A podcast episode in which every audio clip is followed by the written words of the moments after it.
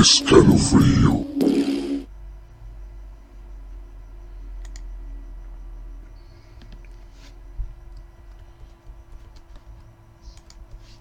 Asesiné a mi esposa.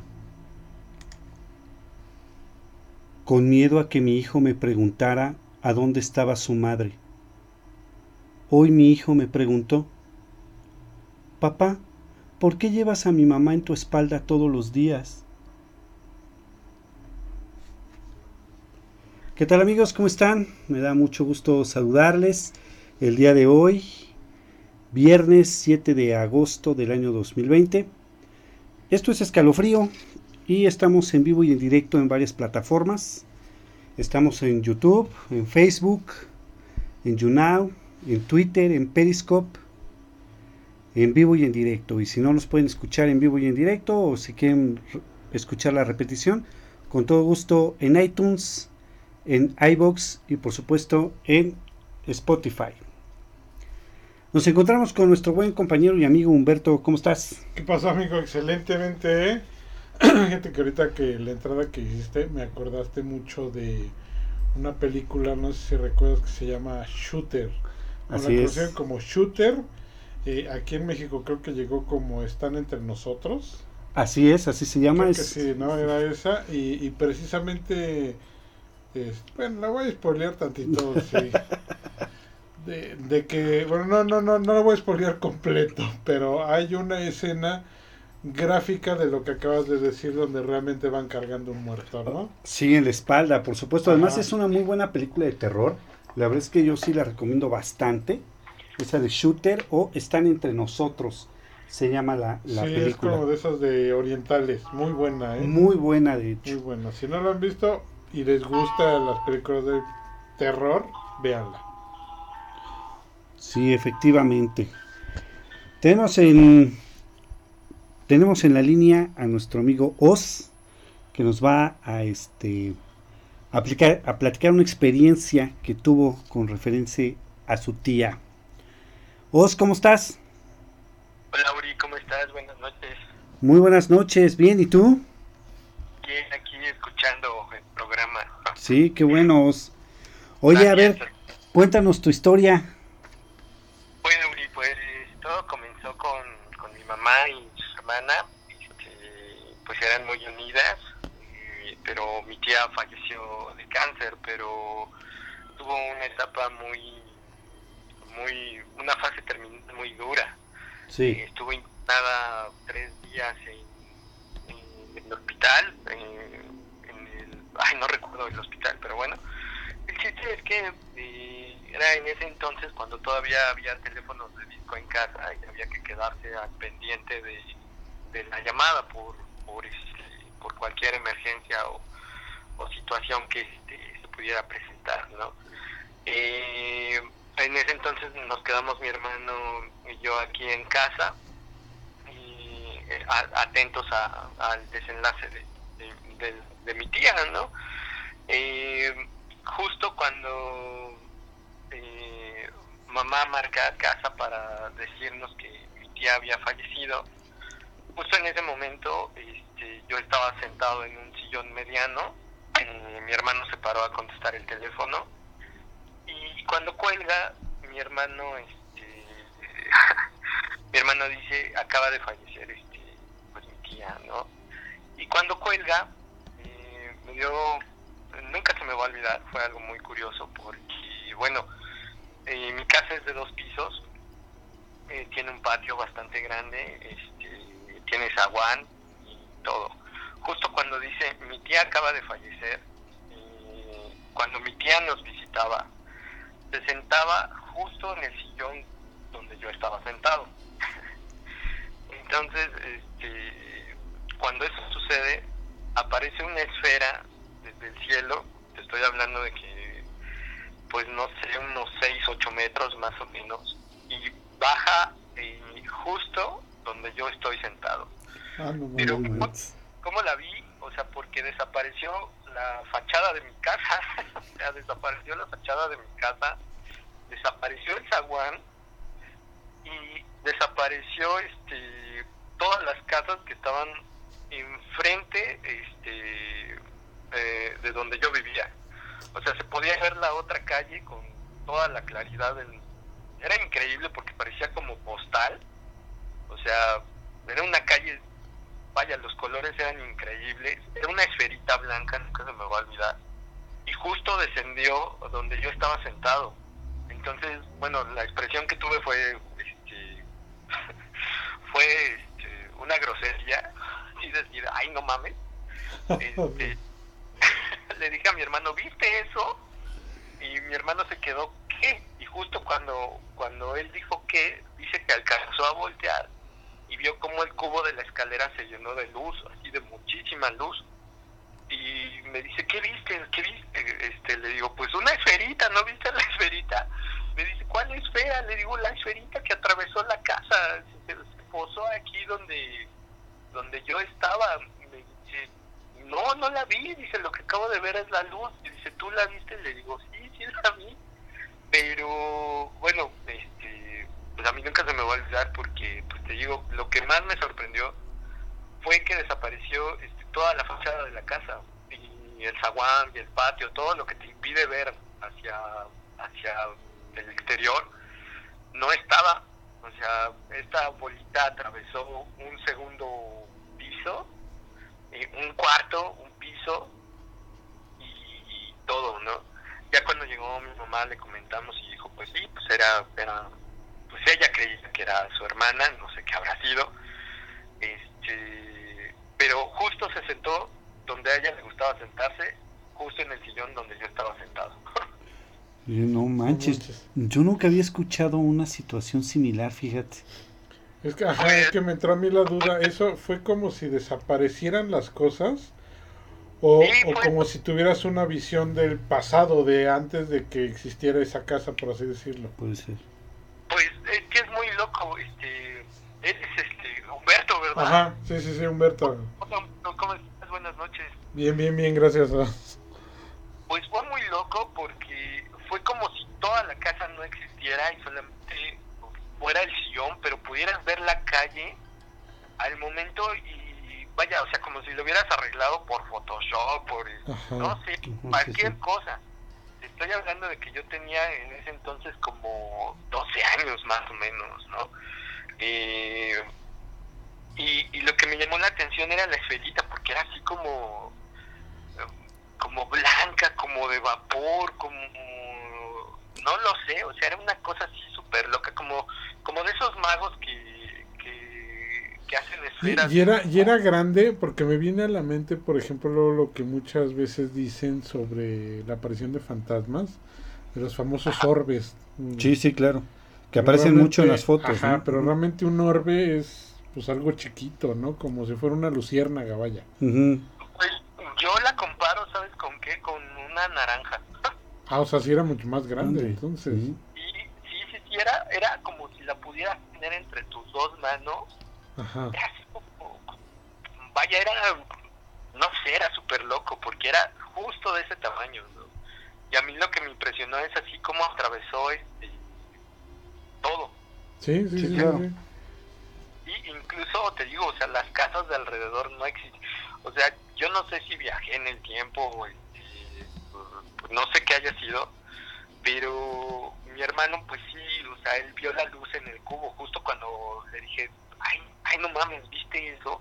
Ajá. Este, él dijo qué, y cuando dijo que el cubo de la escalera se llenó así de luz impresionante, y pues los dos nos quedamos así súper, súper este, extrañadísimos de todo, porque pues él alcanzó a ver la luz, pero cuando le platiqué lo que había visto, pues se De la esfera y él no la percibió. No, él no la percibió justo cuando, justo cuando colgó, este, eso pasó, o sea, habrá sido cuestión de dos, tres segundos a lo máximo. Fíjate.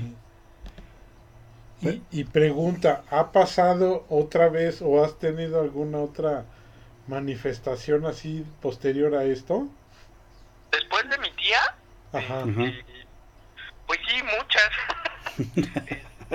No, pero de la misma, del mismo modo, o sea, vaya, es que hay, hay creencias de que a lo mejor los familiares, como son muy queridos, se van a despedir de sus otros familiares, ¿no? Entonces, eh, la pregunta es más orientada a indagar este tipo de, de cosas, ¿no? De que a lo mejor, eh, si fue tu tía, pues a lo mejor tu tía se fue a despedir de ustedes y de ahí se fue.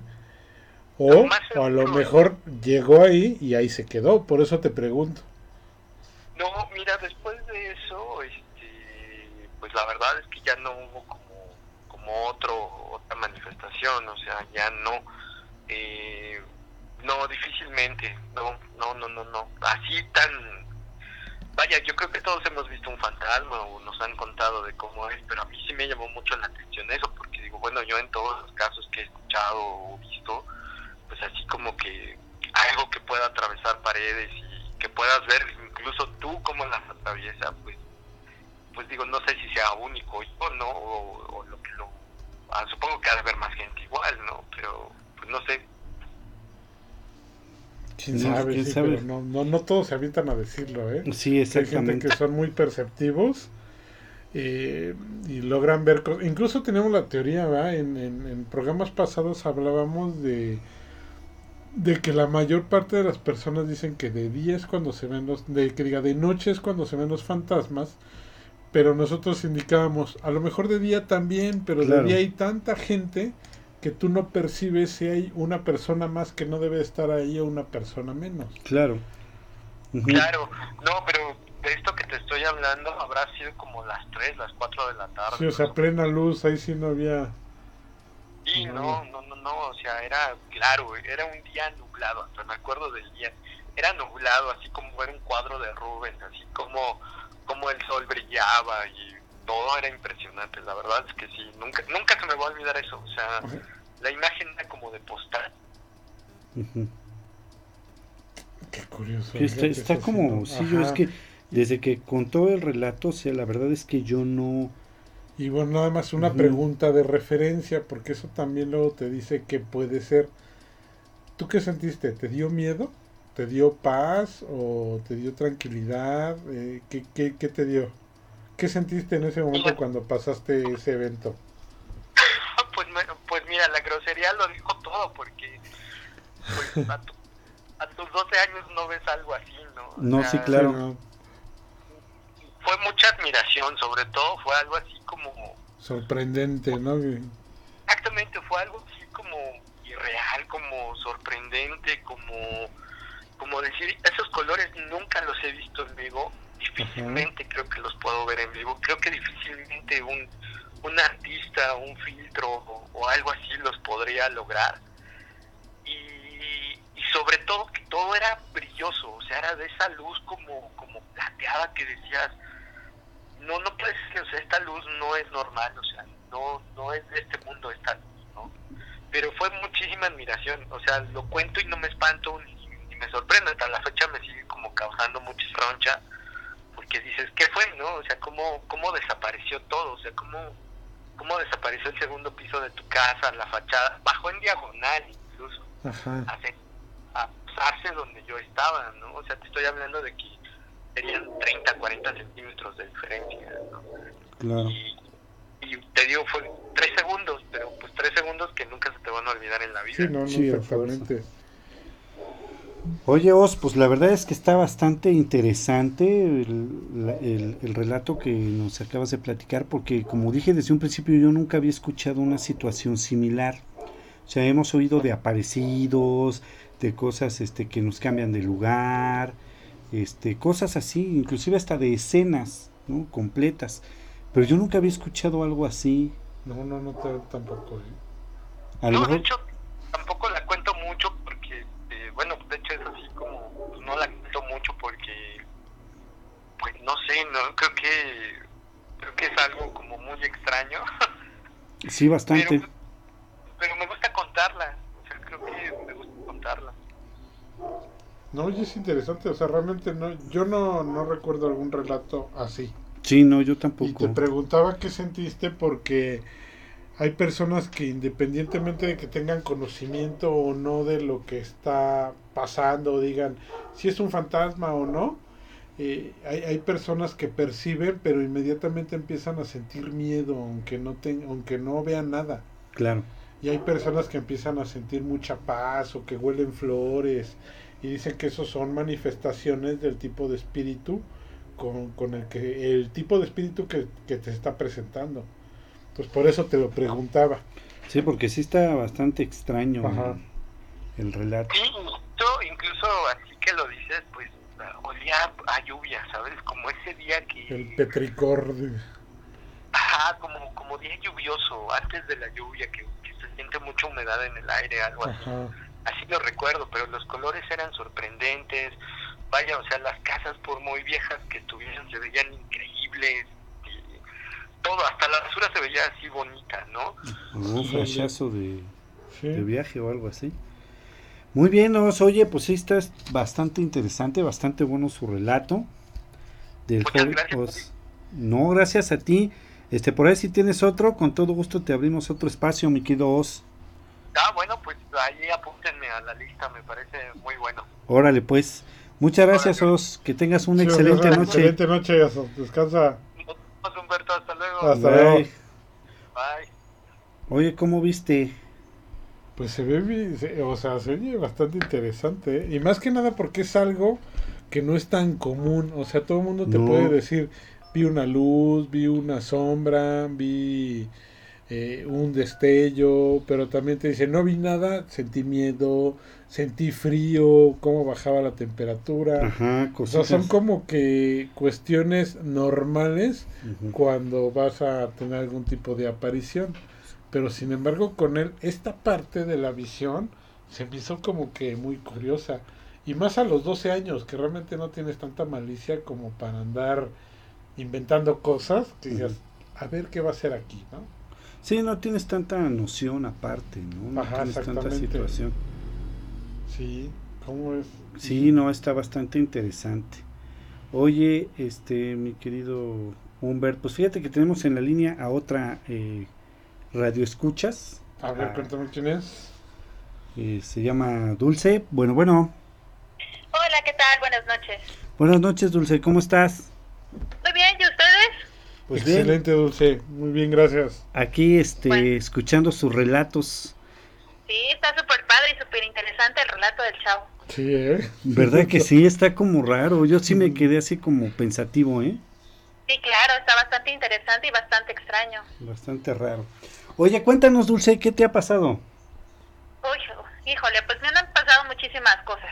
Pero les voy a contar un relato que la verdad está bastante de miedo, diría yo. Ujú, Y no me pasó directamente a mí, pero le pasó a una de mis hijas. Ok. Bueno, mira, el relato empieza así. Eh, un día estábamos, eh, llegué de trabajar Ajá. y estábamos, estábamos cenando. Y estábamos todos al- alrededor del comedor y de repente una de mis hijas, que es la de 13 años, yo tengo dos hijas, una de 13 y una de 20, Sí. eh, y la de 13 años se paró y se fue a donde estaba una recámara y estaba un televisor.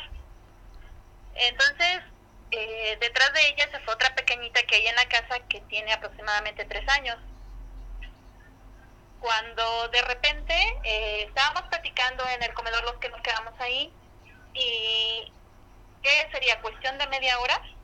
Ok. Eh, yo vi que mi hija llegó con el cabello todo erizado, súper pálida, con los labios muy secos y muy asustada. Y no podía hablar. Entonces lo que hice fue empezarla a tomar de los hombros y preguntarle qué era lo que le sucedía, ¿no? Porque pues es extraño ver a una persona con un semblante tan pálido y tú dices, bueno, ¿qué pasó? ¿Qué fue lo que vio? ¿O, o algo le sucedió? Todo me imaginé, menos lo que la niña me iba a contar. Pues, ¿qué te contó? Pues, ¿qué te contó? A ver. Resulta que ella estaba sentada en, en, en una cama y la pequeñita estaba sentada en un sillón. Estaban viendo la televisión, pero exactamente frente a la, a la cama da una puerta. Entonces, cuando eso pasó, eh, dice mi hija que estaba viendo la tele, pero nunca se percató que alguien estaba parado frente a la puerta. Ajá. Yo creo que sintió la sensación de la mirada, no sé explicarte, pero dice que en ese momento volteó y frente a ella estaba un niño. Mm, aproximadamente ella me, me describe que tendría como entre 4 o 5 años. Claro. La vestimenta que tenía pues sí es un poco extraña porque me decía ella que así como ella me, me, lo dice, yo creo que no era un niño como de esta época. Su vestimenta era, era diferente, pero de lo que sí se acuerda era de los detalles porque la petrificó el miedo y se quedó viendo directamente con el niño fantasma, porque era un niño fantasma o no sé qué era.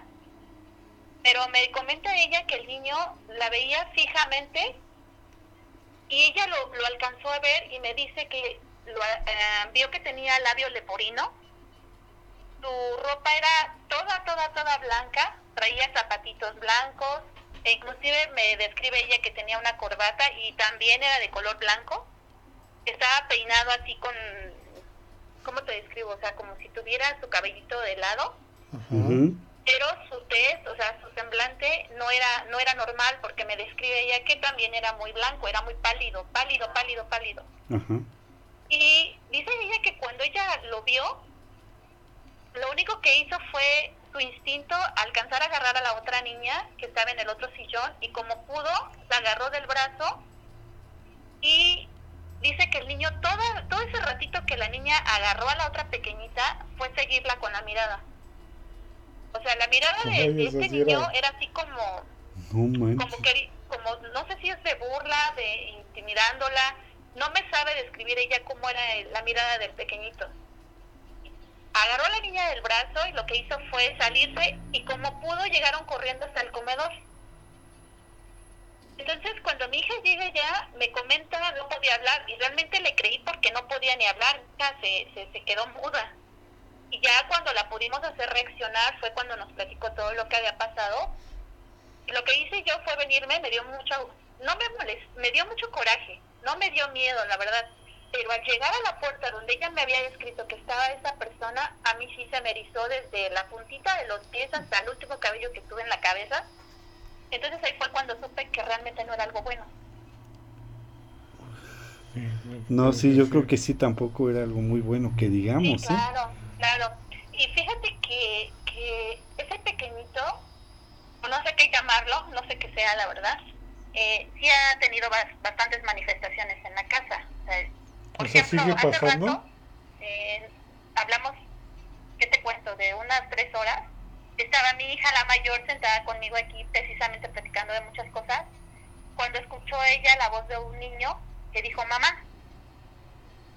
Y no era ninguno, o sea, no era ninguna de, de, las pequeñitas que está en la casa, porque eh, nosotros conocemos la voz y sabemos, pero fue muy tenue la voz y dijo mamá y se escucha como corren y de repente se ven las cortinas, como cuando un niño se vuelve entre las cortinas y está jugando, también eso se observa.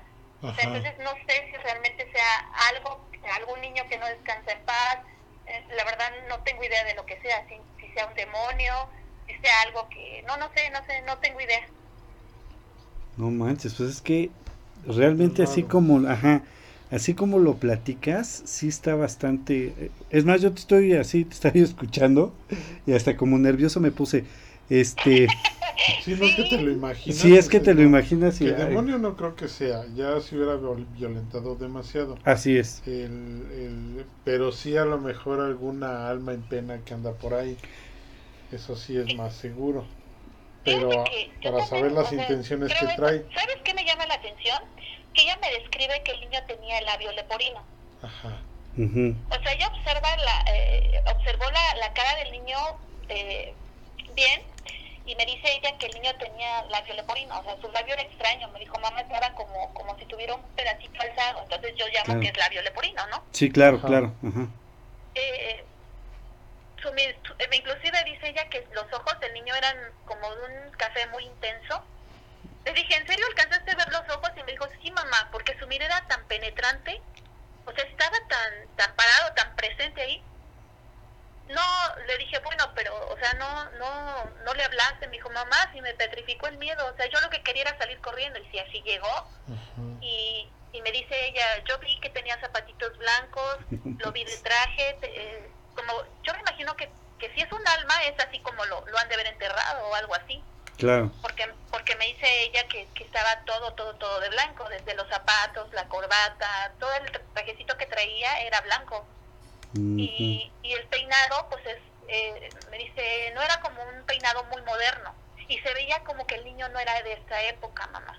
Como que era de una época, no sé, muy atrás o, o, no sé explicar, ¿no? Sí, una... Pero Mi, sí, mi pregunta es, o sea, ¿por qué, ¿por qué manifestarse de esa manera, no? ¿Y por qué precisamente a ella? ¿Por qué no los demás no lo vemos? La, sí lo escuchamos, pero no lo vemos. Solamente vemos lo, lo, lo que a veces hace, que les repito, es envolverse entre las cortinas o a veces eh, las, las niñas sí lo logran ver, las pequeñitas, porque sí luego dicen, ahí está el niño. O, o a veces las vemos hablando o cualquier cosa y sabemos que es exactamente el fantasma y es el, el, el, el espíritu, el alma del niño, porque ellos nos, las niñas nos describen a un niño. Claro. Oye, ¿qué edad tienen tus hijas, Dulce? Bueno, tengo, mis hijas tienen, una tengo una de 20, tengo una de 13 y hay dos pequeñitas en la casa que tienen 2 y 3 años. Ok. Este, las, las que, que ven son las de 2 y 3 años. Exacto, las más chiquitas, las uh -huh. más pequeñitas. Sí, es por eso, es por eso, los niños tienen esa como conexión. De hecho, este, ahorita que estás contando todo el relato, se me vino a la mente un, un, comentario que hizo Humberto en uno de los programas anteriores, que decía que a lo mejor, y eso es a lo mejor, nosotros somos una manifestación para ellos. Claro. Ajá. Entonces a lo mejor por eso ese niño se quedó así y por eso la, por eso veía a tu hija, la veía de esa forma. Exacto. Porque a lo mejor ella era una manifestación para ese niño, ¿no? Claro. Sí. sí, porque su mirada me dice, ella es extraña. O sea, no estaba ni, ni enojado, uh -huh. ni triste, no. Estaba fijamente, mamá, como exactamente como viendo cuando algo te sorprende mucho. Ajá, Yo creo que sí era la mirada de ese pequeñito, así como, como sorprendido, ¿no? Así como de, no sé, a lo mejor él también se espantó con lo que vi, estaba viendo realmente. Sí, claro, sí, pero, sí. Pero pues realmente sí, sí es bastante eh, escalofriante, ¿no? Porque imagínate, o sea, tú estás distraído y de repente volteas y ves algo que no es de este mundo, porque realmente pues el, eh, lo que estaba viendo en ese momento no era algo bueno, no era de este mundo, claro. o, o, no, o no sé qué era lo que, lo que estaba pasando. Sí, alguna vez hicimos alusión, eh, como dice Uriel, Um, me, me, hice incluso ese día hice referencia a la película de los otros no sé si la llegaste sí, sí a ver. me acuerdo, la recuerdo muy bien. Exacto y no sé si te acuerdas que hay otros spoilers ¿verdad? bueno espero que hayan visto ya todo el mundo esa película. Nunca vayan con Humberto al cine porque spoilea puro spoilea todo. Este, bueno recuerda que en esa película realmente al final se dan cuenta que los fantasmas eran ellos no los otros. sí, claro. No entonces eh, en algún momento quisimos más o menos unir lo que es la física, porque todo esto, eh, al manifestarse de manera física, tiene que cumplir con ciertas normas universales de la física precisamente. Y decíamos, oye, ¿y qué tal si ese, por ejemplo, en el caso de, de lo que ustedes ven, ¿no? ¿Qué tal si ese niño realmente está vivo, pero en otro universo paralelo?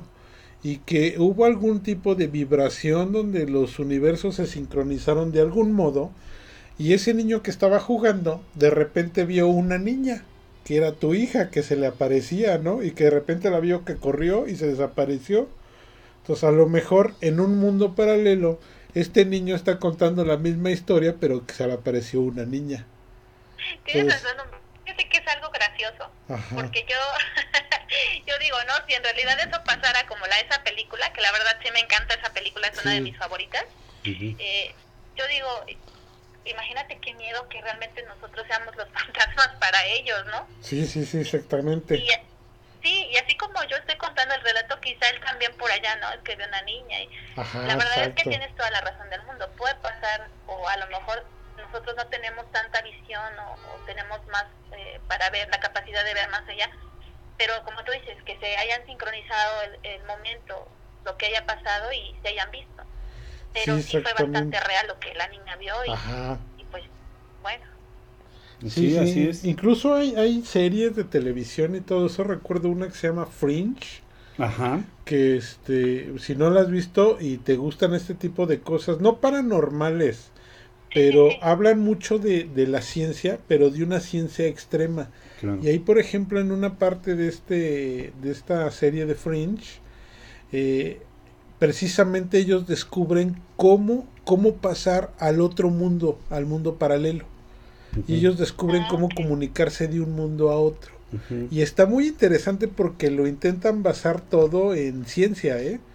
Entonces te lo van poniendo de una manera que dices, ah, no manches, sí, sí se puede, ¿eh? O sea, sí, sí es neta. Que a lo mejor no lo hemos podido hacer, pero a lo mejor sí se puede. Exactamente. Ujú. Claro. Es lo que te repito, a lo mejor no tenemos tanto la capacidad de- para ver más allá, ¿no?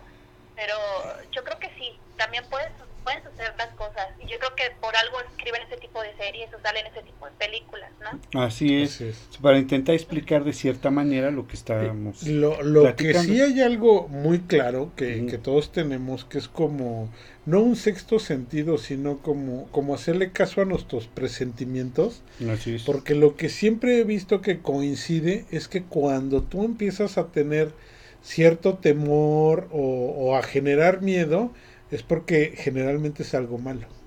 Claro. Sí. Y y de- cuando y eso te hecho calma, yo es, creo- es- son cosas buenas. Sí, claro.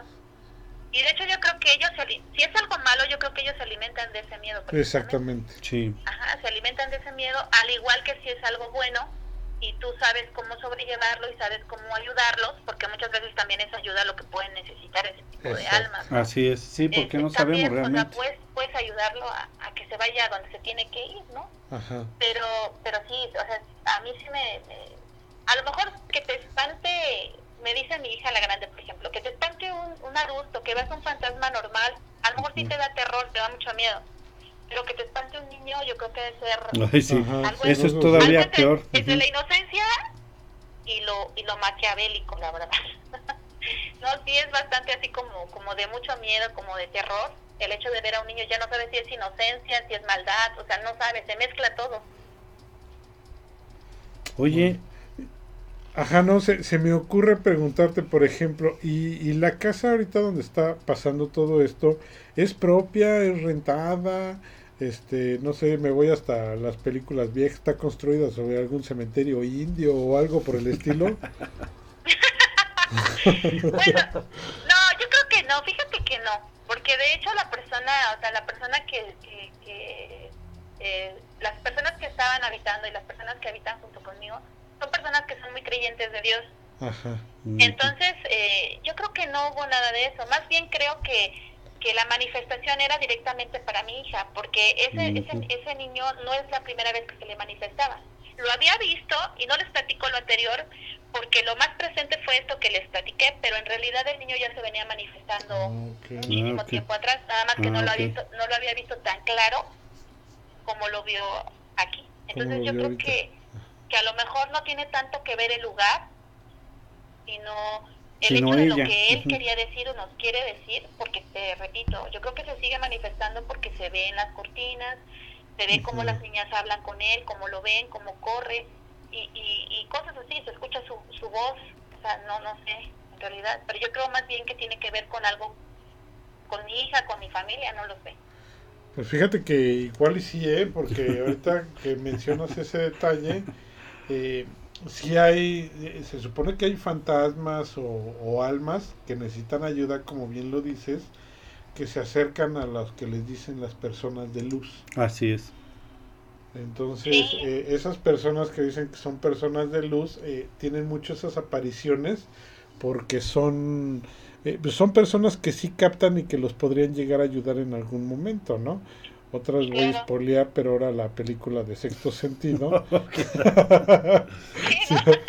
Y este, no, es que, es que más o menos esa, que imagino que ya la mayoría lo vio, esa es Sí. una buena referencia, ¿no? Porque Claro. él veía muchos fantasmas, pero los fantasmas no era que quisieran hacerle daño, sino que Querían ayuda. como él los percibía, querían ayuda, exactamente. Entonces, eh, a lo mejor va por ahí, pero de todas maneras siempre hay que andar con pies de plomo y, y cuidarse mucho. Sí, claro, y de hecho, eh, ahorita que estás mencionando eso, es verdad, porque eh, yo soy, la verdad yo soy una persona muy escéptica. Me encanta lo paranormal, pero a la vez eh, Lo me encanta, pe- quiere- ajá, de repente como que sí soy media escéptica, ¿no? Y digo, Sí, "Ay, así es. siempre trato de buscar lo lógico precisamente porque me gusta mucho. Y quiero Mm. saber que cuando es algo que es paranormal realmente lo sea. ¿No? Sí. Entonces yo siempre busco como la lógica de lo que está pasando para que no hagamos un, no sé, un, algo que realmente no, no sea cierto, no sea verdad. Claro. Pero, Sí, sí. pero por ejemplo, eh, ahorita que lo estás este, comentando, mi hija la grande, eso en otra ocasión se los contaré otro relato también mucho, muy fuerte. Ok. Este, mi hija la grande, por ejemplo, a mí me decían cuando estaba pequeñita que ella traía un don, ¿no? Le llaman un don. Pero la verdad yo soy muy escéptica en ese tipo de cosas entonces no, no quise agarrarlo, pero ahora que dices tú, yo creo que sí hay gente que logra ver más allá, era lo que vol- Sí. volvemos a caer en, la- en- en lo mismo, o en la misma conclusión, que hay personas que realmente tienen esa luz para poderlos ayudar. Así es. Así es, mi querida Dulce, pues efectivamente es lo que todos pensamos a más o menos similarmente. Como dicen, to- todos somos escépticos hasta que tienes que ver abajo de tu cama por un ruido a la Exacto. medianoche. Sí, Y exactamente. fíjate, soy muy escéptica, pero la dices, verdad soy, "Ah, no soy fan de- manches". del programa de ustedes. Muy bien, Dulce, pues entonces te esperamos para que nos des Sí, otro que nos des relato otro relato en otro esos, ¿eh? en otro programa, ¿va? Claro que sí, Órale, yo con pues. todo gusto y la verdad sí tengo relatos muy, muy, muy fuertes. Ok. Ah, perfecto, ¿no? Entonces vas a ser aquí de nuestras invitadas este Recurrentes. recurrentes, sí. Muy bien, claro que Dulce. sí, de hecho, pues les repito, yo soy fan del, programa de ustedes Ah, Ok. muchas y me gusta Gracias. muchísimo. Los felicito a los dos por el trabajo que están haciendo. Gracias, gracias. Muchísimas Dulce. gracias, Dulce. Te agradecemos Bueno. mucho, de verdad. Que tengas una muy bonita noche. Hasta luego y Igualmente. síguenos escuchando. Un saludo para tus niñas. Muchísimas gracias, hasta luego, que estén muy bien. Gracias, bye. Dulce, bye. Bye.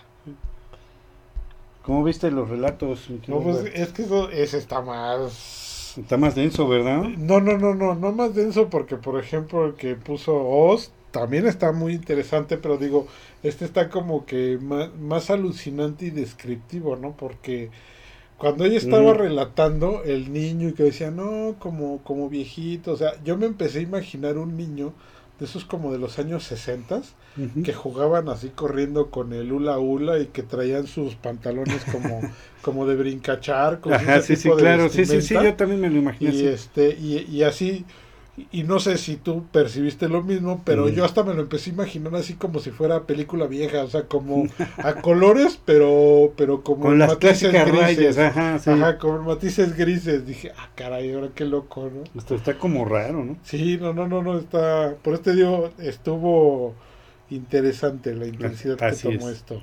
Oye, fíjate que quiero mandarle un saludo a nuestro amigo Juan Felipe Mayor. Ah, Felipe Mayor, Sí, claro que sí que nos está escuchando. Así es, fan. nos está escuchando, es fan del programa. Eh, nos pregunta sobre la película de Shooter. Efectivamente es una película oriental, este Felipe, y es este se llama Shooter. Aquí la tradujeron como Están como entre están nosotros. entre nosotros. ajá. Así es. Este, y pues bueno, la puedes encontrar inclusive en la red. Eh, hay ya varios lugares. Y es sobre un fotógrafo, porque sí hace la mención que es, es un fotógrafo. Ujú. Sí, es trata de un fotógrafo, por eso se llama shooter, Por por, eso se el llama shooter. sonido que hace la cámara. La al- cámara al tomar la, cámara foto. reflex al tomar la foto. Y este, y se trata de lo que le pasa a ese fotógrafo por ya no sigo hablando porque voy a spoiler Otra la vez, película. No, pero está interesante. Sí, Todo lo que le va pero sí, pasando. sí al- es al- eso. Y el cómo termina y todo eso está, está muy buena, eh, la verdad, o sea, eh, si son miedosos no la vean de noche, porque sí, sí, sí para los pelos eso, ¿eh? Sí, no, y además este eh, está interesante porque está basada en una historia real. Ay, ¿en serio? Sí, al final de la película este está hay una notita por ahí Qué que bueno dice que siempre me paro antes de cuando paro los créditos me paro, ¿eh? al final de los créditos dice hay una nota que dice que está basada en una historia real y que está dedicada al espíritu de la chica, ¿no? Ay, no manches. Sí, no, en serio. que no No, sí de veras en serio que sí. Está basada en una historia este real. Oye, ¿qué nos Pues traes? Fíjate que, que de eso de que la comunicarse con los espíritus y todo eso, o sea, tiene una, una onda muy loca. Me, me pidieron que hablara un poco, voy a hablar un poco, porque realmente hablar de este tema de la Ouija es hablar durante horas. Ya hicimos No. una vez un programa Sí, de la. Ouija, Y no acabamos. que duró una hora y media aproximadamente, Y no acabamos. y no acabamos. Ajá. Realmente toda la historia que hay alrededor de la Ouija es interesante. Hay demasiados mitos. Eh, realmente la Ouija es un juego mediante el cual se establece una conexión con el más allá. Claro, claro. ¿sí?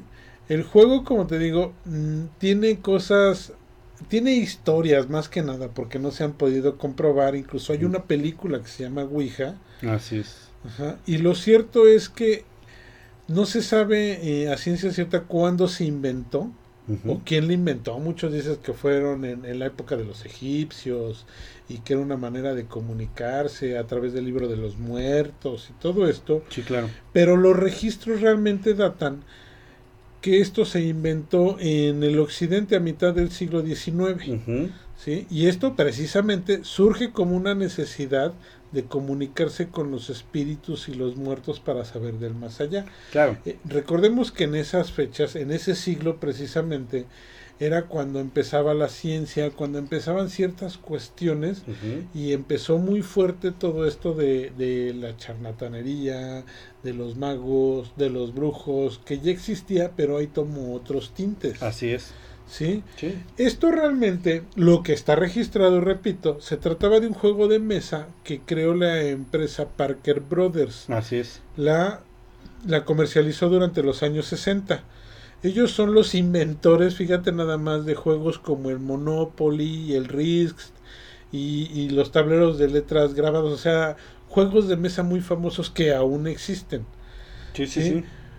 Muchos dicen, bueno, realmente hay una explicación. A ver, voy a hacer una pregunta directa. ¿Tú has jugado con la Ouija? No, yo nunca he jugado. ¿No? La, Porque no, la verdad me da miedo, ¿eh? no te alcanzó para las pilas. o- No, no, la verdad es que me da, me no da miedo. pilas, ¿eh? O sea, ¿No usa pilas? No, no usa pilas. No, pues es que yo la dejé ahí. No, no. Hasta- Como decía, pilas no incluidas, ya no las quisiste comprar. No, No, hasta tomé un- una terapia de pareja porque no, no, no funcionaba. Fíjate que yo sí he llegado a jugar la Ouija y este, la última vez que la jugué, que fue hace aproximadamente unos, ¿qué serán? Unos 15 años. ¿Cuántos años tenías? Tenía aproximadamente unos 23 años. No, no, no puede ser. Cuando tú tenías 23 años, todavía nos inventaban las ouijas. Era, eran a blanco. Era la blanco y negro las ouijas. Ajá. Como 23, usted tiene ya tiempo. Oh, bájale, pues a mis 25 fue hace 3 años. Ah, sí, perdóname. Y este, o sea, ya tiene rato.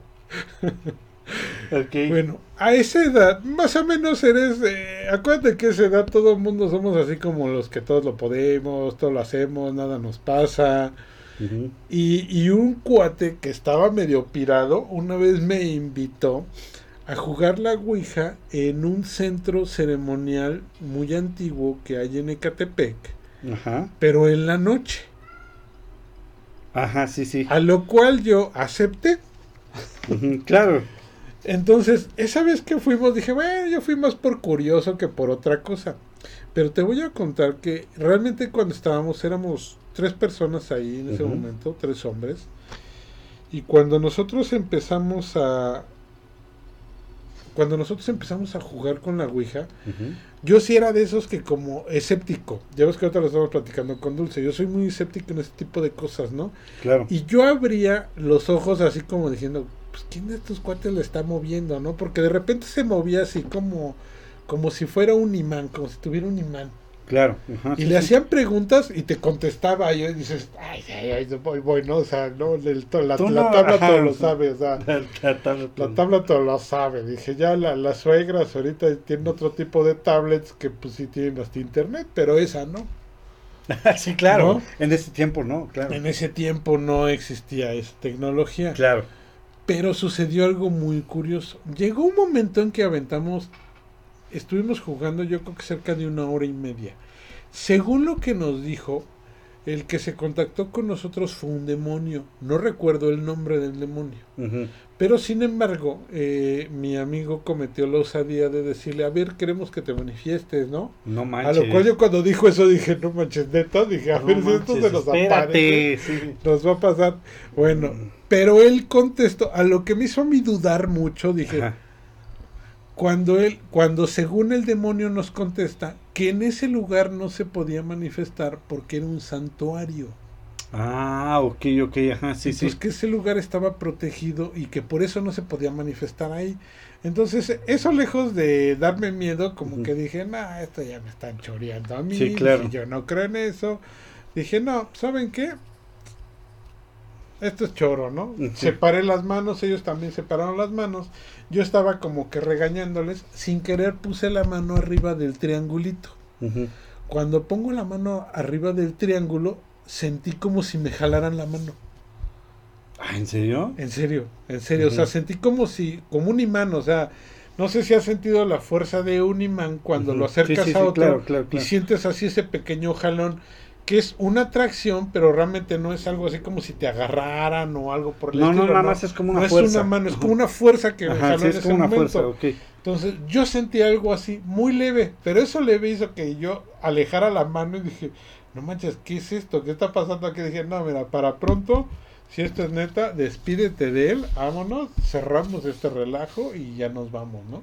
Y así lo hicimos. Ujú. Y desde ese entonces eh, ya no he visto nada de, de- Ya no he vuelto a jugar con la Ouija, obviamente. Eh, nunca pasó nada. Estos cuates incluso, no, ya por haceres del destino nos de- empezamos a dejar de ver y todo esto. Pero sin embargo, eh, siempre he oído muchas cuestiones sobre la Ouija. Claro. Incluso una de ellas, a lo mejor tú me puedes llegar a explicar algo, que dicen que no la puedes tirar porque reaparece en la casa. Esa es una de las ideas que tienen y hay muchas historias respecto a eso. Sí, de gente que tenía la Ouija, jugaron con ella, como que no cerraron bien el juego, algo así, y cuando quieren desecharla vuelve a aparecer en su casa. Pero hay una cantidad, mano, increíble de Sí. historias que pasa eso.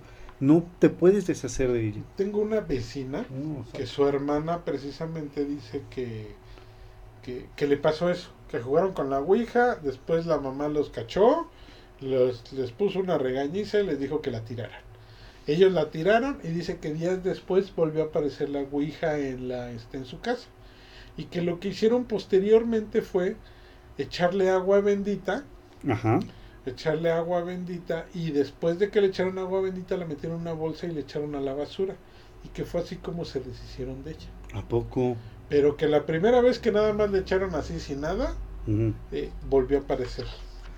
Lo curioso es que tú dices, bueno, tantas expectativas que genera la Ouija que realmente eh, dices, bueno, a nadie se le ha ocurrido hacer algún tipo de experimento o algo por el estilo, Ajá, sí, sí. donde tú digas, pues vamos a ver si es cierto. Sí, es cierto.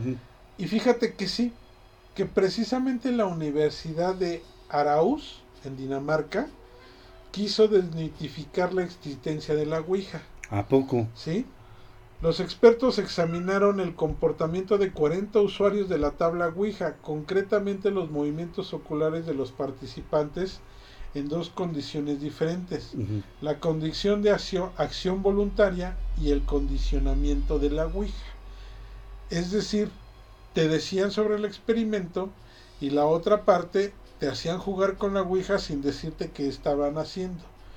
Y se dieron cuenta que precisamente los ojos como que predecían para dónde iba a mover el este para dónde se iba a mover el triángulo quiere decir que ciertamente a lo mejor los más creyentes que eran los que más creían en la ouija en ese momento fueron los que mejor se desempeñaron con el movimiento del, del apuntador de la ouija. ¿A poco? Entonces, eso, eso no desmitifica totalmente que la Ouija sea este un vínculo, una conexión con los muertos, porque dice, finalmente la persona era la que estaba generando todo esto. Claro, claro. ¿sí? Realmente las personas eran los que no movían. Había, pers- eh, había personas que ligeramente hacían el movimiento y las demás lo seguían. Sí. Esto hacía que se aumentara, se viera más y los demás empezaban a creer, Claro. ¿sí? Pero sin embargo lo que no se explican es que algunas de las preguntas que les hacían Sí. contestaban correctamente, pero según ellos ninguno de- ninguno sabía la respuesta. Ah, es decir, que a lo mejor si hay alguna fuerza que se comunicaba a través de ellos y ellos lo proyectaban hacia la computadora de la Ouija. Ok, ok, ajá. O sea, era algo predispuesto. Ajá. Exactamente.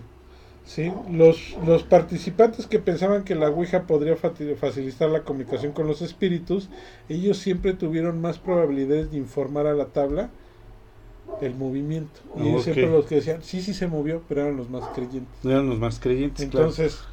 Pues creo que seguimos igual. Quedamos donde empezamos. O sea, ni sabemos ni qué. Sí, no, no, sabemos ni qué onda. Eh, y también te quería platicar, fíjate que eh, de la Ouija, una historia que se deviene de la Ouija, aquí al menos en la Ciudad de México, que fue muy famosa, fue representada por el libro de Cañitas. Así ¿Te es. acuerdas del libro de Cañitas? Sí, sí, Hace me acuerdo. muchísimos años, no quiero decir fechas porque vas a empezar a, a contarme la edad. Y este Fíjate que y, y este libro de Cañitas se supone, porque yo leí el libro, yo también lo leí. eh, seguí la historia, era un, un libro bueno, o sea, como historia y todo eso está bueno, ¿no? Cuando todo esto fue por, por las payasadas de un tal este Carlos Trejo, Así es. que se supone que es uno de los que sufre o padece esta, este, Situación. esta situación y Ujú. Cañitas se le llama la casa donde ellos vivieron de niños. Sí, es la calle. ¿Has ido? No, realmente no. no. Yo sí he ido, fíjate. Sí, yo sí he ido, fui un día en la noche. museo o algo así, te dio tu autógrafo Carlos No, Trejo. no, no, nada de eso. Inclusive la casa se ve una casa muy normal, ¿eh? O sea, no, no. Yo esperé cuando cuando fui, Estaba, eh, acabo yo de leer el libro, y se dio una casualidad que fui con una amiga, este, eh, y era de noche, pas- paseamos por ahí por la, por la calle, pero la verdad es que no, no, yo esperaría que se sintiera algo feo, que se viera acá la casa toda mal, realmente no, ¿eh? O sea, una casa normal como cualquier otra, sin ningún tipo de situación externa. No sentiste nada raro. Nada, nada. No, la no, no, se, sí, no, no se siente nada. Es que eso realmente exponencial lo que después sucedió con Así esta es. historia. Eh, de que realmente hasta la hermana lo acusó de haberle robado la historia, este, que realmente le pasó a ella. Y Mira, la verdad ya se fue, sí fue un Sí, relajo no, no, no. terrible de El- esta persona. Es- Eh, platica quién es Carlos Trejo para la gente El- millennials no, que no, que no- Es un, este, ni- ni les conviene conocerlo. O sea, es un cuate, a mí se me hace oportunista, Así es. este, trepador, si tú quieres pensarlo así. O sea, porque realmente eh, la historia es buena, no voy a negar. El libro es bueno, es interesante. Mira, yo te voy a Pero decir lo algo. que sucedió después de, de este Ah, libro, de que este libro se convirtió en, en famoso, eh, pienso que él se empezó a trepar de esa, este, de esa es. fama Mira, para querer hacer algo más y realmente pues, lo que hizo fue ridículo. ¿no? así es. Mira, yo te voy a decir algo. A Alfredo Adame. Así Él puede confirmar todo lo que les he dicho. Es que mira, yo te voy a decir una cosa. Como historia, yo, re- yo estoy totalmente de acuerdo contigo. Como historia es extraordinario. Sí, está interesante. El libro está bien mal escrito. Ah, sí. Ajá. O sea, la persona que lo escribió, lo escribió totalmente mal. Pero- sí fue sí, ¿verdad? Pero la verdad es que sí es una muy buena historia. Sí, yo sí la historia, recomiendo. Es buena historia. Sí, y ese es, eh, digamos que ese es de las casas embrujadas que hay aquí en la ciudad de que hay muchísimas, ¿eh? Sí, la casa de la tía Toña, Ah, por ejemplo, el, el antiguo hospital que está abandonado, sí, pero fíjate que lejos de otras cosas hay, hay como que lugares icónicos. Me recuerdo, por ejemplo, una, hay que hacer un, una investigación sobre el Palacio de Lecumberri. Es Eh, actualmente es el, el Archivo Nacional, el, ¿cómo? El Archivo Nacional, Sí, no, no es cierto. Es de la nación. El Archivo General de la, Nación. Ajá. Sí, dije, no, son tres palabras. ¿no? Eso no. El Archivo General de la Nación, que antes era la antigua cárcel de Lecumberri, Así es. sí, que era como la cárcel de máxima seguridad, ¿no? Ahí si hubiera estado el Chapo, ahí sí no se escapa, pero ni con chochos. O se escapa sin una mano, ¿no? Porque sí, estaban exactamente, cañones ahí. Sí estaban cañones. Ajá. Pero fíjate que uno de los lugares que se me hizo mucho, muy interesante la historia fue un hotel que se supone que está embrujado y olvidado en el centro de la Ciudad Así de es, en México el centro histórico. Y se llama el Hotel La Posada del Sol. Así es. ¿Sí? Sí. ¿Qué pasó con este hotel? No, no. Este hotel se supone que fue construido durante la década de los 40. Esto fue en el siglo pasado, obviamente. El que lo hizo o el que lo ideó fue un este un arquitecto que se llama Fernando Saldaña Galván.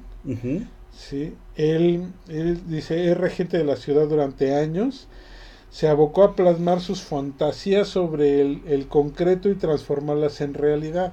Así es. Su idea era construir un hotel y un centro artístico e intelectual como ninguno antes visto, Así es. con cerca de 600 habitaciones. Sí, sí es Sí, un, sí es un hotel grande. Residencias repartidas a lo largo de seis edificios dispuestos alrededor de jardines, patios, fuentes, terrazas, miradores.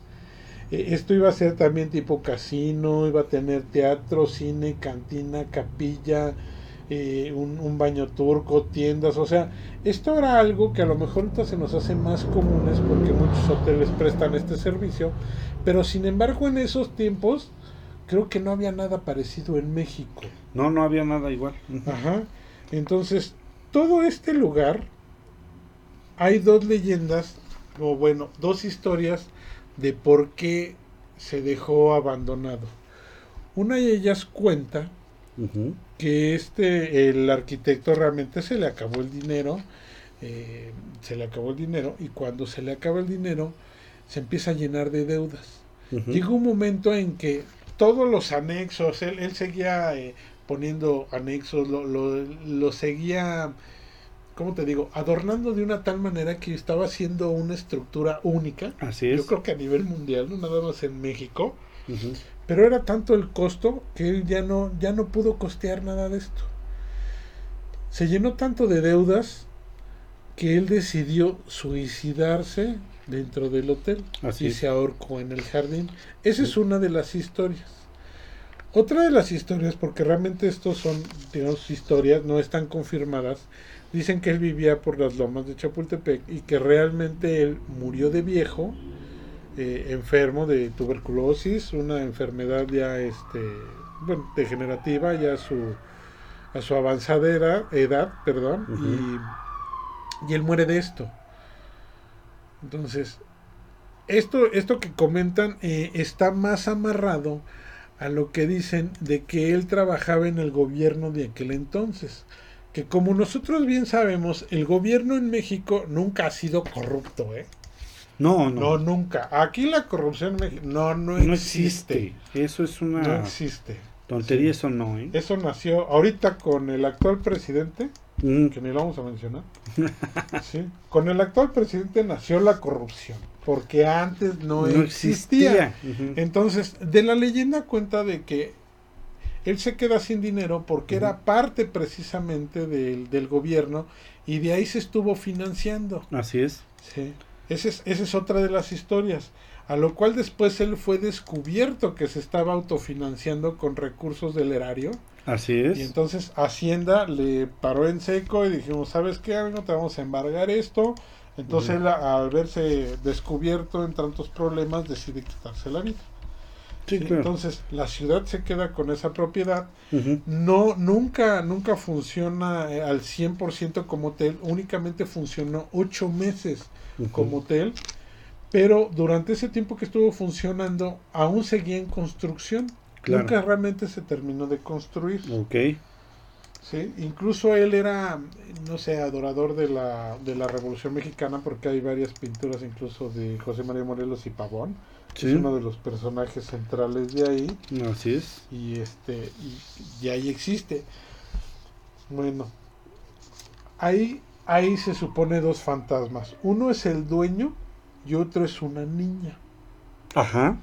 Hay una historia de la niña que incluso dicen que hasta abajo, en una parte de hasta abajo, como un tipo sótano, eh, ahí al fondo hay un altar y hay un vestido de una niña antiguo que cuelga sobre una mesa repleta de dulces y juguetes, con alguna- algunas fotografías desgastadas, flores y veladoras.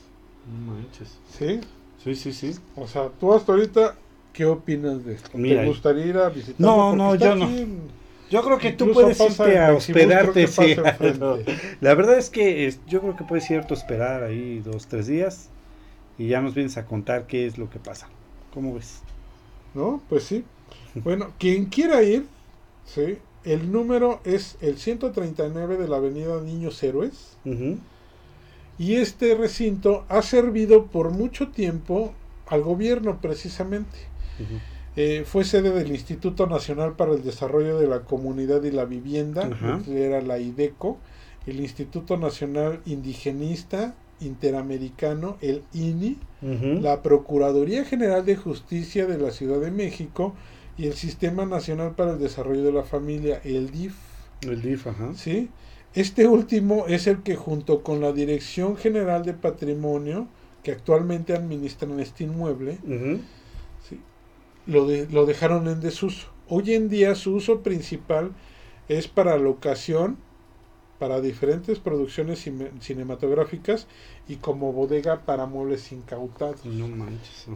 Cuentan que esta niña, cuando realmente estaba uno de estos desarrollos, lo estaban utilizando, creo que fue para la IDECO, Así es. que esta niña se fue a jugar, Ah, todo eso, le pasó algún accidente y murió ahí la niña. Y que desde entonces la niña se aparece jugando varias ocasiones en la este en este lugar. Sí, en lo que es el y estos que son exactamente dos fantasmas que hay ahí.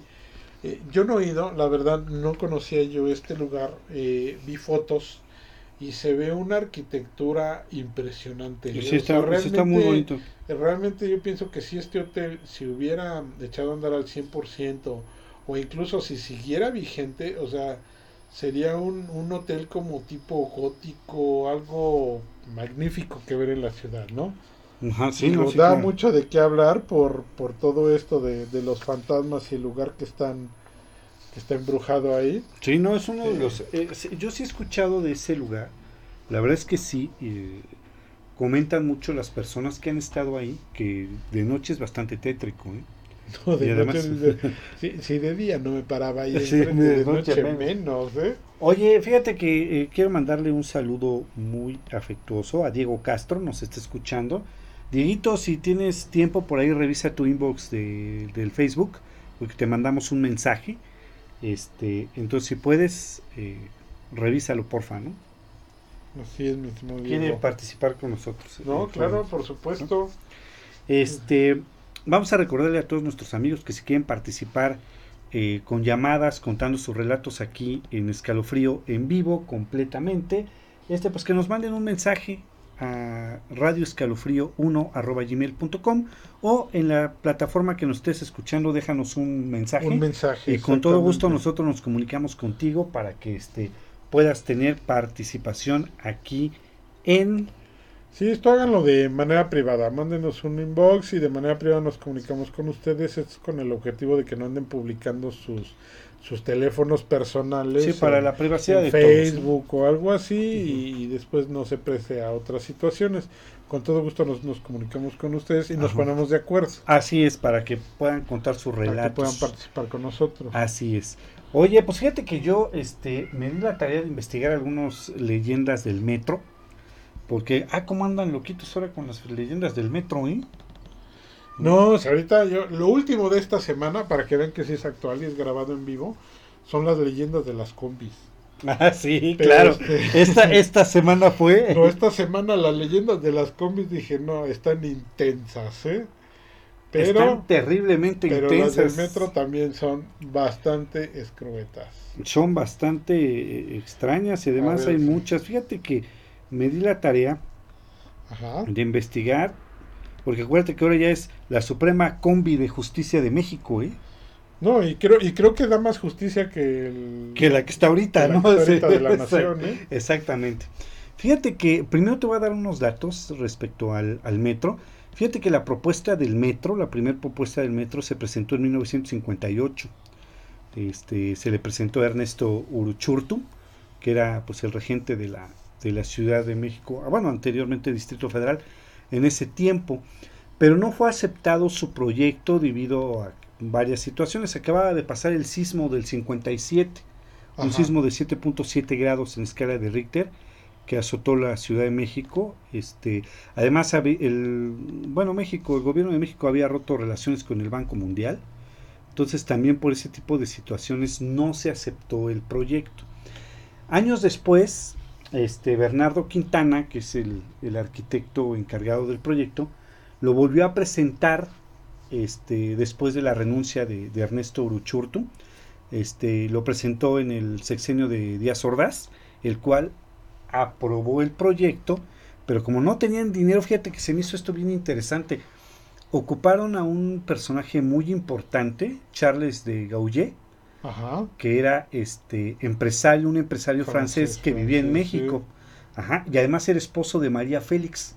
Uno de los esposos Esposos de ah, bueno, en sí. ese tiempo era su Ah, esposo.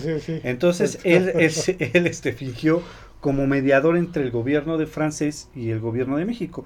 Y el gobierno francés tuvo la delicadeza de, costear toda la obra electromecánica del metro. Se pagó en cómodas mensualidades por los siguientes 30 años y con el interés del 3% anual, pero se pagó la deuda y ya el, el metro ya fue 100% de, de México. Ah, ¿no? bueno, pero al menos 30 años, ¿no? Sí. No como la estela de luz bendita que tenemos, todo eso. Sí, ¿verdad? te- sí, vista- no, bueno. vista desde la Estación Espacial Internacional, la Sí, pueden no, ver sí, y todo, sí. O sea, sobre todo se paran, ¿sí supiste? Que No, la se estación, pa- paran se la para la estación estación espacial para poder Para ver la ver estela, la estela de luz, chirrión, hasta allá brilla. Hasta allá brilla. Benditas obras magnas. Este, el 29 de abril de 1967 fue publicado en el diario oficial el decreto presidencial de un organismo público descentralizado, que es el sistema de transporte colectivo. O sea, Ajá. por eso en el metro ves que dice STC, es sistema de transporte colectivo. Este, bueno, el primer golpe de, de construcción del metro es- fue en la avenida Chapultepec y la calle Bucareli. Ajá. Porque al principio la primera estación, bueno, la primera línea nada más iba de, Chapultepec a Zaragoza, nada más. Eran las dos, princip- las dos únicas terminales, Chapultepec a Zaragoza. Ya después se amplió a Pantitlán y a, y a Y Observatorio. ahorita todo el distrito. Sí, ahorita ya todo el distrito, ¿no? Este, realmente ya ahora, como tú bien mencionas, el metro de la Ciudad de México cuenta con 12 líneas, cada una con una letra y un color. Este, trenes de, ro- de rodadura neumática en 10 líneas y trenes ferreros en la línea A y en la línea 12. Este, es lo que abarca, ¿no? Y además tiene este, 115 estaciones construidas de so- forma subterránea, Ajá. 54 estaciones en forma superficial y 26 estaciones de manera elevada. ¿sí? Hacen un total de 184 estaciones que atraviesan la Ciudad de México y 11 que son parte del estado ya del estado de México, ¿no? Fíjate que este por todo esto que yo estuve viendo, estuve investigando, hubo varios accidentes ¿eh? en la construcción del metro, hubo varios desaparecidos obreros que fueron desaparecidos en, en la construcción del metro. Y hay leyendas intensas, Eh, ¿eh? sí, bastante Yo intensas. Estoy recordando varias. Sí. Por ejemplo, No, y es que fíjate, desde todo eso, 1967, que fue la inauguración, o sea, hasta nuestras fechas, hay muchas leyendas del metro. Este, ha- hay muchas conocidas como la niña de terminal aérea. Por favor, quiero que me ayudes a desmentir una leyenda. La leyenda del vampiro de Barranca del Muerto no es una leyenda, es un cuento que escribió Mario Méndez Acosta. Lo escribió en, no sé en qué año escribió, pero lo publicó en 1997 y es un cuento de un escritor, no es una leyenda, nunca pasó, ni Sí, nadie no. le contó a otra No, persona, no. es un cuento. Ajá. Lo que sí tengo entendido que Barranca del Muerto se llama así por la cantidad, no me acuerdo si eran los muertos o murió un niño ahí, cuando precisamente era una, Una barranca. No, echaban a los cadáveres de la, revolución. Ajá. sí, es verdad. Entonces sí, echaban los cadáveres de la revolución y ahí los mandaban. Por eso se llama Barranca del Muerto. Por eso se Pero Barranca. ninguno de esos revolucionarios se convirtió en vampiro ni anda por ahí este Ni tampoco en zombie, ni nada así, con nada. sus carrilleras ni nada Ni de no, eso, nada de eso. Ese eso fue un cuento. Mario Méndez Acosta, búsquenlo por ahí en la red. Eh, Se llama No se duerme en el metro de Mario Sí, Méndez Acosta. Y está bastante bueno aparte. Este, y fíjate que me encontré con una leyenda que estaba como muy escondida. Y cuando empezó a salir a la luz, mucha gente relata haber pasado por esta situación, que es la famosa mujer sonriente del metro. Es una mujer a donde te subes a un vagón a altas horas de la noche, ahorita vamos a explicar algunas cosas de ahí, y es una señora que tiene la sonrisa congelada y se te queda viendo. Ah, caray, como si fuera la mamá del guasón. Algo así, ajá. O, o la, o la guasón de Tierra 2, ¿no? Pero es- es- se te queda viendo y siempre estás sonriendo.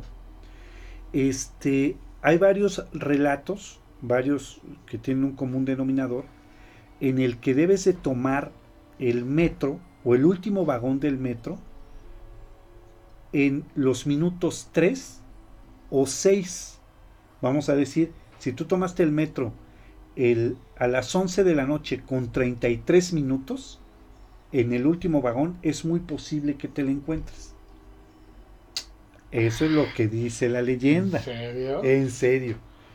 Y me encontré con una gran cantidad de relatos este, en donde mencionan que esta, esta mujer, su, su mirada es extraordinariamente incómoda. O sea, se te queda viendo y no te quita la vista de encima. Así, terrible. Mucha gente la ha visto y es a partir de la década de, la década de los 80 que se empieza a manifestar.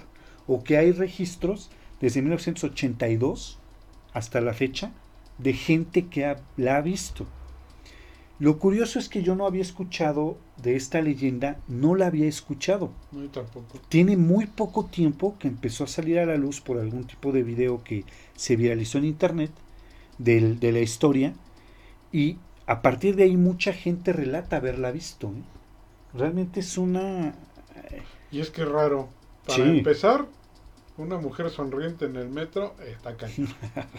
Cualquier persona, creo yo. Cualquier persona, todos Sí. van así con una cara de no manches, ¿por qué nací? Que Sí, no claro. tienes idea, ¿no? Ajá, sí. Y ahorita, pues ahorita como que somos inmunes, ¿no? Porque ya como ahorita tienen que ir todos con careta y cubrebocas, Sí, claro. pues no vas a ver a la mujer sonriente. A lo mejor va a ser una que no traiga cubrebocas, ¿no? Eso sí. No manches. No, la verdad es que sí está, está bastante interesante esta leyenda de la mujer sonriente del metro. Hay muchísimas más. Este, hay una leyenda de- del, del hombre del sombrero. Ajá. Inclusive hay eh, relatos en donde hace el bien este ente. Pero la verdad es que no le tengo mucha confianza. No encontré muchos detalles. Ni encontré mucha historia. Únicamente dos, tres videitos por ahí. De los cuales te hablan de ese, de ese hombre del sombrero, ¿no? Famoso. Pero la verdad es que no encontré muchas cosas. De las leyendas más nuevas que he encontrado de- del, metro es esta, de la señora, de la mujer sonriente del metro. Y pienso y creo que en realidad sí es algo que ha llegado a pasar. O sea, por ejemplo, la leyenda del, del hombre del sombrero pienso que es un poco inventado, fíjate, porque no encontré ninguna relación, ni fechas, nada más encontré una o dos personas que dicen habérselo topado por ahí.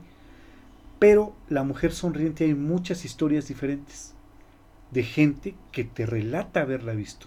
Se suben al, al, al vagón, esta persona ya está en el vagón, tú te sientas y inmediatamente que te sientas te voltea a ver. Y de ahí no te quita la mirada de encima con su sonrisa en la cara completamente. Hasta que te bajes. Eso está, o sea, No, sé- es que yo me lo estoy imaginando ahorita y no, sí se sentiría incómodo, no manches, ¿no? No, sí, claro, o sea, obviamente, o sea, Cualquier persona, aunque no fuera así sonriente, que tú dices, "Chale, ¿este ¿qué me está viendo? exactamente, y no te, no te quita la vista encima, eso es algo como raro, nadie sabe quién es esta mujer, nadie sabe quién, quién pudiera ser, pero sí hay muchos relatos, de ahí encontré muchos, muchos relatos que dicen habérsela encontrado. Acuérdate, ahora que vais al metro, minuto 3 o minuto 6, para que tomes el último vagón del metro. No, olvídalo, no ¿Por va a ser eso. ¿Por qué no? Eh, porque no, ahorita afortunadamente no estoy yendo a trabajar. Ah, qué buena onda. Bueno, no estoy yendo a la oficina más bien. Pero sí yendo a trabajas. trabajar, no, sí, claro que sí. Estamos pandémicos, en, en modo pandémico.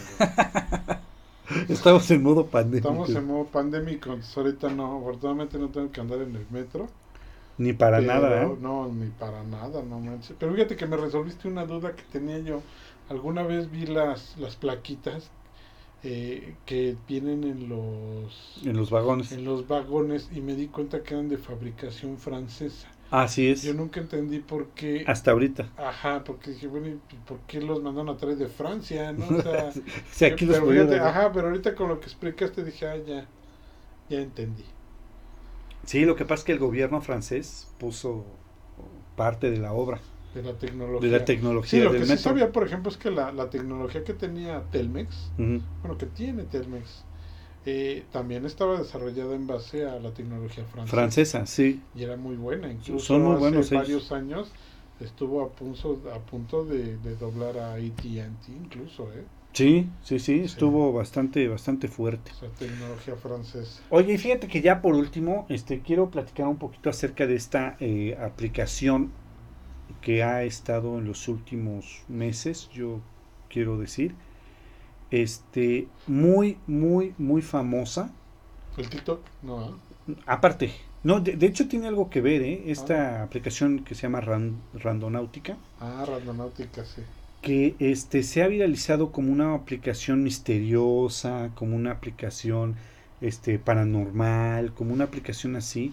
Es una aplicación que según sus creadores definen como una posibilidad para crear un juego o tu propia aventura.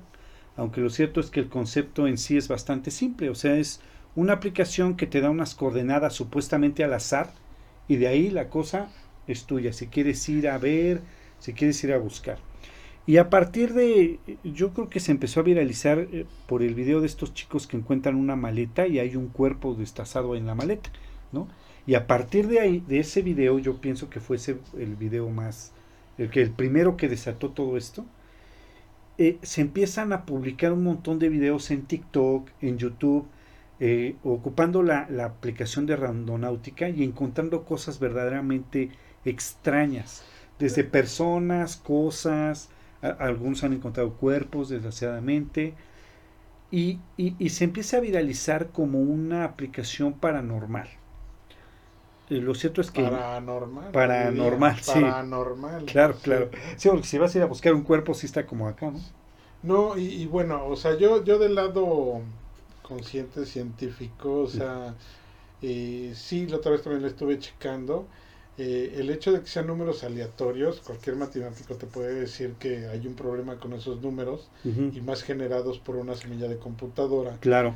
eh, que llega un momento en que esos números aleatorios, este, números aleatorios se van a volver a repetir. Sí, exacto. Entonces, un- realmente un número aleatorio infinito no, No ha existido existe, ni lo no. hemos podido generar. El, el hecho de que te esté aventando a lo mejor coordenadas para que tú llegues a un punto, eh, puede ser a lo mejor casualidad, ¿no? Pero sí. yo pensaría, ok, ¿cuántos millones de usuarios está teniendo esta aplicación? ¿Cuántos millones de coordenadas están dando los usuarios? Y obviamente, pues a ti te llama y te pone a la mitad de un llano, pues no vas a publicarlo, ¿verdad? No, sí, claro. Sí, pero sin embargo, si te pone enfrente de una catedral antigua, gótica, con una gárgola arriba, puede que sí lo hagas. Sí, claro, obviamente. obvia- exactamente. Sí, sí, sí, Entonces, a claro. lo que voy es que a lo mejor, si todo el mundo lo pusiera, o pusiera dónde te está mandando Randonáutica y dijera, mira, aquí me trajo y, y está del nabo o está muy interesante, realmente puedes decir, ah, sí está padre, ¿no? Pero yo pienso que como que nada más las personas que tienen alguna casualidad de que en esas coordenadas, en ese momento, tiempo, pasó algo extraordinario, lo publican, Claro, pues todo el claro, mundo sí. piensa que lo que pasa ahí es extraordinario y se Claro. ponen a jugarlo esperando a que también a ellos les pase. Se me figura un poquito esta aplicación de, de Pokémon Go cuando estuvo en, en su auge, ¿no? Así es, es que tiene bruteros, una... Imagínate que te lleve a la mitad de Tepito. Sí, ahí vas, "Ay, ¿no? te quiero ver que subas eso. Sí, claro. No, eh, eh, eh, inclusive tiene O una base muy similar. Para que lo subas. Tiene una base muy similar, randonáutica, a lo que es el Pokémon Go. Ajá, tiene una base muy similar. De hecho, se conocen como geocage o algo así, geocaching. Ajá, Algo así es. Ajá, Ajá, es, es- es lo- es como se conoce este tipo de aplicaciones. sí, sí. Pero lo que voy era eso. O sea, no bajen la aplicación esperando que les va a pasar algo a Sí, ustedes. exactamente. Ajá, porque realmente no funciona así. O sea, los creadores de la aplicación te lo dicen. Si es una aplicación que te da coordenadas al azar. A lo mejor cercanas o a lo mejor se, se hace una malla, Así es. una matriz eh, que sean en cierta distancia cercanas a, a tu ubicación actual para Así que es. tú puedas investigarlas. Exactamente. Porque tampoco dudo que uno hay, a ver, ahorita la abrimos y nos dice, ¿ve este punto en Egipto? Ah, sí, voy hasta allá para ver qué hay. No, tampoco, ¿ah? Sí, sea, no está me imagino claro. que también, o sea, la aleatoriedad tiene un rango definido para que tú tengas Mm. un área específica en kilómetros Sí, exacto. donde tú puedas ir a verificar ese, ese dato. Lo que era en ese momento el Pokémon Go, por te digo Ajá. que se me hace algo parecido. Exactamente, ¿no? Y además decirles que tengan mucho cuidado porque no los vaya a mandar a una propiedad privada y salga un loco con algún arma o algo así, ya valiste. Exactamente. exactamente, Entonces tengan mucho cuidado únicamente por eso. De repente hay cosas que se viralizan mucho y se viralizan de una manera que no es. No, yo, yo estoy de acuerdo contigo. O sea, son millones de personas que ocupan la aplicación. De esas millones de personas, 50 publicaron algo raro que les pasó. Sí, no significa que la aplicación tenga algo de extraordinario. Significa que es una casualidad varias Sí. personas publicaron Y, lo que, lo que pasó, ¿no? Y es lo que te comentaba. O sea, si a ti te va a llevar a la mitad de un llano en la orilla de un cerro, pues no lo vas a publicar. No, claro que no. Entonces, obviamente, ahí nadie se va a dar cuenta que también te lleva a ese tipo de lugares. Exactamente. Ahora, yo pienso que esto es como una necesidad que están teniendo muchos jóvenes para, para como que ver algo que digan, ay, no, mi vida realmente es como una sorpresa. Ay, ¿no? O sea, Exactamente, ¿no? Como que, ay, voy a donde me lleve el viento. Ay, ¿Para dónde va el viento? Pues quién sabe, ¿no? Y yo les diría algo así directo, amigo. O sea, ¿realmente quieres viajar? ¿Quieres conocer? Sí, ponte claro. a leer. Exacto. Ponte a leer. O sea, créeme que conocer el mundo a través de los ojos de otra persona, cuando lees, no manches, es un viaje, pero loco. No, ¿eh? y además puedes ir a viajes que no te imaginas, no nada más en el mundo, Sino en sin- el tiempo. en el tiempo, en lugares, Sí, sí, sí. precisamente y ya por eso. abran su randonáutica y, Y haz lo que quieras, una claro. selfie ahí, ¿no? No, por eso justamente por la lectura, les recuerdo que dentro de ocho días tenemos Arkham en vivo. Este, vamos a hablar un poquito de Stephen King, porque nos han estado preguntando varias cosas del señor, Maestro del maestro del terror Stephen King. Este va a estar con nosotros Rodolfo, que va a estar contestando algunas cosas de El cómics. Rodo. El buen Rodo. Exactamente, que va a estar contestando algunas preguntas. Entonces, de hoy en 8, viernes a las 11 de la noche por las mismas plataformas, este, vamos a tener Arkham en vivo con las efemérides que han estado funcionando bastante bien y con Rodo y con Stephen King. Entonces, yo también comparto idea, pónganse a leer un poquito a leer en serio. para que también, eso es lo que les comentaba yo en alguna ocasión en Arkham. Y, y ahí en Arkham dan, dan buenas sugerencias. Sí, claro, O sea, no, sí. no, no es ahí que en Arkham se dediquen a leer el Condorito ni el Ágrimas y todavía el Condorito Pero está bueno. No pero- está decente. eso. pero- O sea, no me fui más para atrás porque van a empezar a decir que somos clasistas. Eso sí. Pero, pero sí, somos clasistas. Hay, hay gente que lee y gente que no lee. O Y- sea, esas son las clases. ¿no? Exactamente. Hay gente que lee, hay gente que no Y, lee. y la gente que no lee, pues sí deberían de leer porque se enriquece mucho. Sí, la vida. en- incluso investigar un poco, ¿no? Si hay algo te llega, por ejemplo, esta situación de randonáutica, te llega, investigale un poquito, tienes la información a la mano, investigate un poquito para saber un poquito más en lugar de dejarte llevar por la corriente y puede pasar una situación bastante desagradable. Oye, pues quiero este, decirte, mi querido Humberto, que te recuerdo que nos puedes escuchar en vivo y en directo En Facebook. en Facebook, nuestra página de Facebook que es Escalofrío, también en tu Face personal. Ah, sí, lo estoy retransmitiendo en mi Face Así, también. y yo también lo estoy retransmitiendo en vivo y en directo. Estamos en YouNow. y ya nos están avisando que tenemos algunos fans por ahí. Marley19X. Este, muchas gracias por convertirte en nuestro fan en YouNow. En Facebook está también nuestro amigo Diego Castro, que ya le mandamos un saludo. Este, también a Felipe en YouTube, por supuesto. Nos Este, está escuchando por ahí está Pau también. Pau también. Hola. Ana Lilia, que nos está escuchando también, un saludo para ella. Este, a Sandra, Ajá. Sandra también por ahí que nos está escuchando. Por ahí hay otros amigos que nos comentaron que este que les da miedo escucharnos a estas horas, pero realmente es la hora en que hay más escalofrío. Pues sí, exacto. Es que es, es lo bonito del en vivo, ¿no? Ajá. Pero si no, nos pueden escuchar posteriormente el día de mañana, este, o un día después, en iTunes, en iBox y en Spotify. Exactamente. En Spotify también nos pueden escuchar. Ya estamos como Uri Radio. Ya saben todos ustedes. Muy bien, mi querido este Humbert. Pues nos vemos Pues en el siguiente programa, ¿eh? Se me fue como agua. No, y además dimos creo que bastante información y además Sí. escuchamos relatos de nuestros Bastante interesante. Sí, bastante interesantes. Ya saben que si quieren participar, nuevamente les recordamos, manden un correo a radioescalofrío1 arroba gmail.com este, o en cualquier plataforma donde nos estén escuchando, déjenos su mensaje y con todo gusto nosotros nos comunicamos con ustedes para que participen con su relato. Los dos estuvieron bien buenos, Sí, oye. no manches, ¿eh? No, y, y de ahí hay muchísima, pero muchísima tela de donde cortar de ese tipo de cosas. Hay que hacer un programa, uno especial, de todas las cosas que te puedes encontrar abajo de tu cama después de las 3 de la mañana. Ándale. Yo creo que lo puedes ilustrar. Todos los días a las 3 de la mañana te asomas abajo de tu cama. Bueno, en mi cama seguramente están los guaraches o mis tenis apestosos, una de las dos cosas. Y Es lo está- más que se pueden encontrar. Pero yo hablo en general, Ah, en otro sí. tipo de lugares. Bueno, entonces, mira, para que no nos quedemos con la duda, puedes ir a casa de cada uno de los seguidores No, no, no, mejor a- que nos a cuenten checar- qué pasa, pero va a haber historias a las eso. 3 de la mañana bajo la cama. No, pero sí, fíjate que hoy estuvieron bastante buenos los relatos, Sí. creo que estuvieron bastante bien.